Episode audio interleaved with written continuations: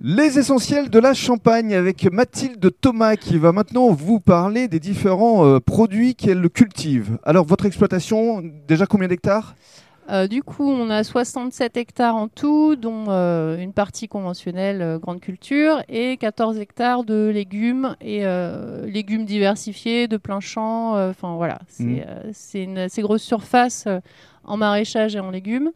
Donc euh, on a des serres, donc avec euh, tous les légumes qui vont bien en été, puis en hiver euh, on est sur de la mâche par exemple Mhm. sous serre et après on a de la surface pour faire des légumes de plein champ, donc pommes de terre, carottes, courges, poireaux, choux. C'est assez diversifié. Nous avons entre 60 et 80 sortes de légumes en tout euh, sur la saison. C'est énorme. Ouais.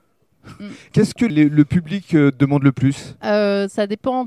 Ça dépend des Ça- saisons, ça- forcément. Oui, ça dépend des saisons, ça dépend euh, des clients qu'on a aussi. Euh, on est toujours sur, euh, sur les légumes très consommés, la pomme de terre, la carotte, le poireau, ça c'est des légumes euh, Mhm. qui sont euh, effectivement très, très consommés. Après, les gens ici sont quand même demandeurs de choses qui, qui changent un peu de l'ordinaire, qu'on ne trouve pas forcément dans d'autres euh, magasins. Bien sûr. Voilà, donc euh, les légumes anciens, les panais, les rutabagas. Le public peut venir également sur place ou pas Non.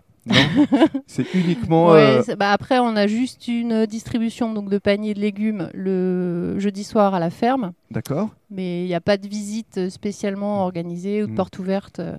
Et est-ce que vous avez un mode de culture soucieux de la préservation de l'environnement Eh ben, du coup, on est en bio sur les 14 hectares.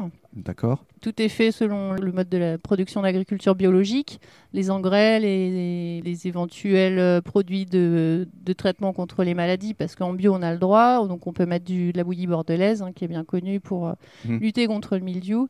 Donc tout est très euh, très très contrôlé et euh, voilà, on a un cahier des charges à remplir très strict. Et vous et on sentez a la que le- certification. et vous avez la certification et vous sentez que le public ici est vraiment de plus en plus en demande de produits bio. Oui, oui, après, euh, c'est vrai qu'ils sont soucieux quand même de savoir ce qui a été mis euh, sur la culture. Euh, Voilà, Et puis surtout que Mmh. ce soit du local. c'est qui est plus important. ça, je pense. Bien Ouais. sûr.